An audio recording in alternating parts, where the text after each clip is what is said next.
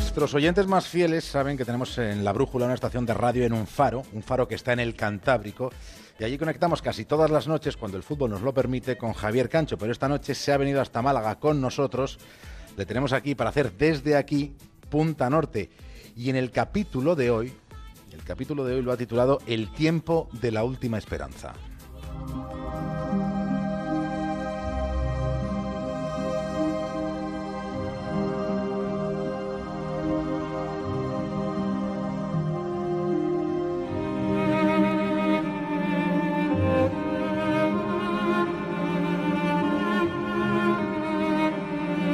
Decíamos hace un año aquí en esta ciudad, decíamos que Málaga tiene un faro femenino para alumbrar el horizonte oscuro.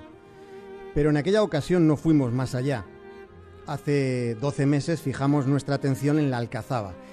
Sin embargo, ocurre que estos días se cumplen 200 años ya desde que se terminase definitivamente la construcción de la farola, que para los que no sean de Málaga aclaramos por si acaso que no no es alumbrado público. Se trata de mucho más porque es una construcción de 38 metros de altura. La farola de Málaga junto a la de Santa Cruz de Tenerife son las únicas, las únicas en España que haciendo la misma función que los faros no son faros. Y no lo son porque son farolas, porque se les dio una entidad femenina. Y la farola de Málaga es un símbolo para toda la ciudad. Y lo es también en un tiempo en el que hay quienes consideramos que ya la única esperanza es femenina. El mundo de los hombres le ha hecho la guerra a casi todo. Aunque si lo pensamos, de hecho alguna vez ya lo hemos planteado así aquí, si lo analizamos enseguida comprobamos que a pesar de tanto belicismo, hay batallas que nunca se libraron. La guerra a la pobreza no se hizo jamás, nunca.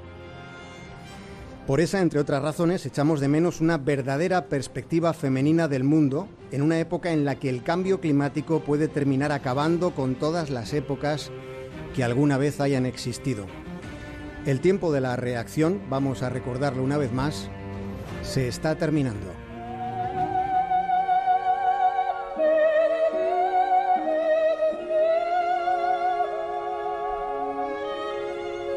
Dejó escrito Caterina Albert que las mujeres son las olvidadas de los olvidados.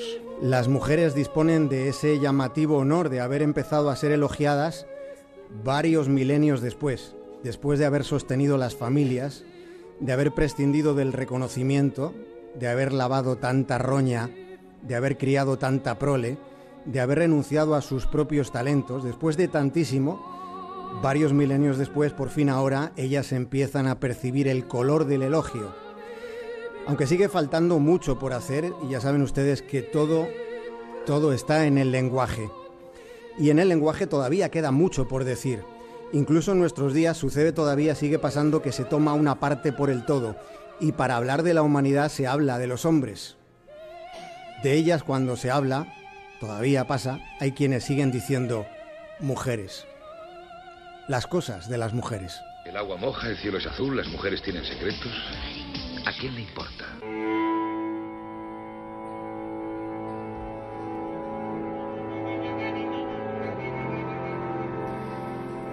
El cine está lleno de tipos duros. Nosotros en Punta Norte, en la brújula de Del Cura, tratamos de encontrar lugar a las mujeres que lo han sido a lo largo de la historia, siendo conscientes de que son muchas las que fueron olvidadas, porque el mayor olvido que ha tenido la historia de la humanidad ha sido acerca de la importancia de lo femenino. Casi todo ha sido escrito por los herederos de Zeus. Zeus, el soberano de los hombres.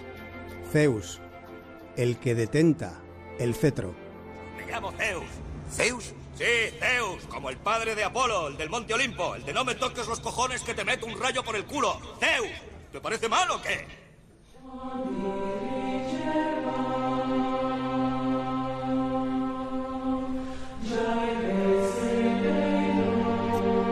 Y en medio de tanto grito en esta parte de la brújula intentamos escuchar los ecos del silencio en la medida de lo posible, la resonancia oculta que hay en aquello que permanece escondido. Y hemos venido a un lugar donde nos han abierto las puertas. Nos las han abierto en este Museo Carmen Thyssen de Málaga, donde se puede contemplar hasta finales de enero. Se puede ver una exposición que es un diálogo entre la creatividad de Francisco de Goya y la del pintor belga James Ensor. Ambos se adelantaron a su tiempo Los dos anticiparon el expresionismo y el surrealismo. En esa muestra hay un diálogo entre la imaginación de uno y la del otro.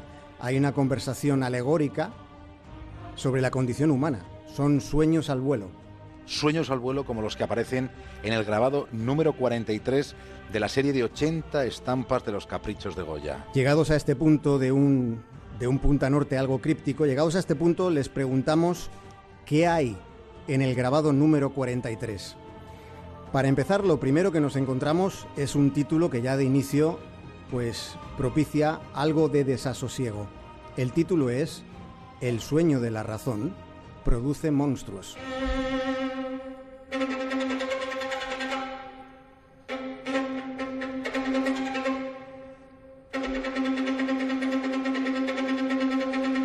Tal y como hiciera Quevedo, Goya utilizó las visiones de los sueños para criticar a la sociedad en la que había que vivir cuando se estaba despierto. Ese fue su planteamiento y así lo manifestó en el Diario de Madrid el 6 de febrero del año 1799.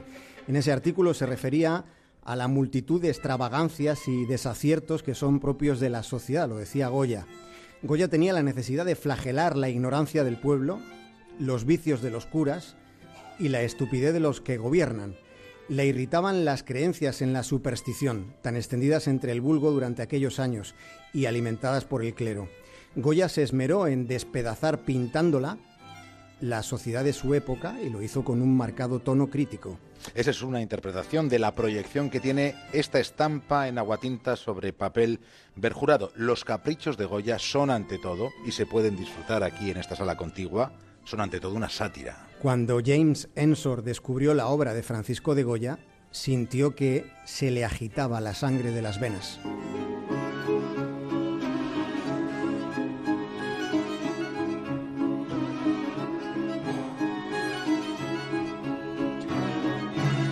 Porque al final, como en casi todo, la importancia está en el contenido. Hay una mordacidad lacerante en esos grabados que se pueden ver aquí, Aquí en Málaga cuestionaba Goya la educación, la religión, la nobleza, la prostitución, se cuestionaba la época desde dentro, desde el mismísimo meollo, porque no olvidemos que Goya era un pintor de la corte, y desde allí tenía una perspectiva inmejorable para ver el horizonte en sus 360 grados. Era como estar subido en lo alto de un faro o de una farola, como la que hay aquí en Málaga.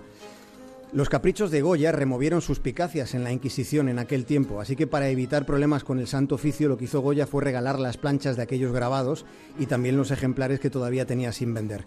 Se cuenta que ese grabado en concreto, del que esta noche nos estamos acordando, El sueño de la razón produce monstruos, iba a presidir toda esta serie de estampas. En un principio iba a ser la número uno.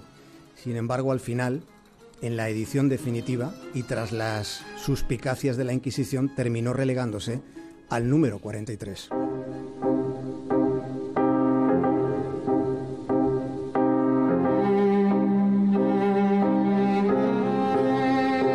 Si no han visto ese grabado, los que están en esta sala no tienen perdón, pero los que no lo hayan hecho pueden contemplarlo muy cerca, aquí en Málaga. En ese grabado se ve a un hombre recogido entre sus propios brazos que se apoya en una mesa, no sabemos si está dormido o si se está protegiendo a sí mismo. Tiene las piernas entrelazadas, se le ve inmóvil y sobre un fondo oscuro hay multitud de animales nocturnos como lechuzas y murciélagos.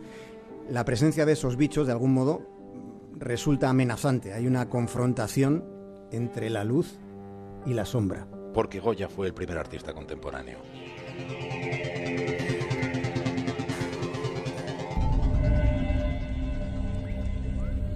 Y 200 años después estamos en una especie de espiral permanente también de luces y sombras, parecida quizá a la que pudo sentir Francisco de Goya. Estamos viviendo un tiempo en el que ha llegado a ser algo cotidiana la sensación de desconcierto. Transcurren los días y con ellos nosotros medio aturdidos, tanto que andamos predispuestos a la confusión. No sabemos si soñamos o si somos parte del sonambulismo que nos rodea. No sabemos si lo que ya ha llegado será mucho peor o se trata sencillamente del comienzo de una era mejor.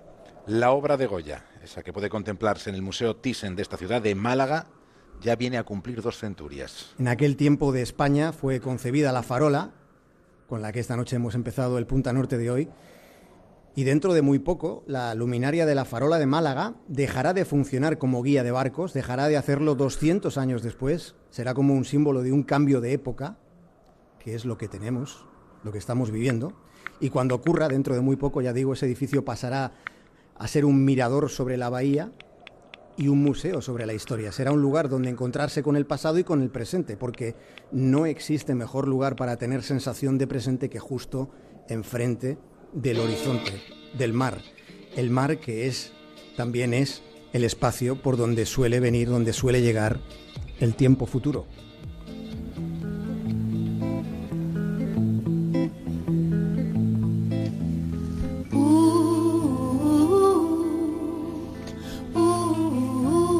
Javier Cancho, ya mañana te vamos a escuchar otra vez de nuevo desde Punta Norte. De, sur a norte en las próximas horas. Ha sido un placer estar aquí. Pues vete con el cariño de toda la gente. Gracias, gracias. Qué bonitos ojos tienes debajo de esas dos cejas, debajo de esas dos cejas. Qué bonitos ojos tienes. Me quieren mirar, pero si tú no los dejas, pero si tú no los dejas, ni siquiera parpadear.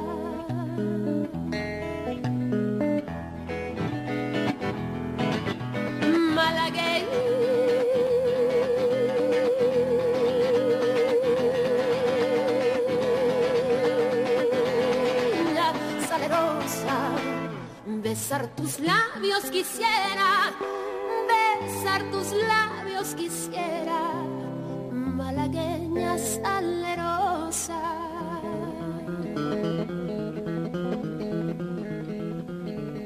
Y decir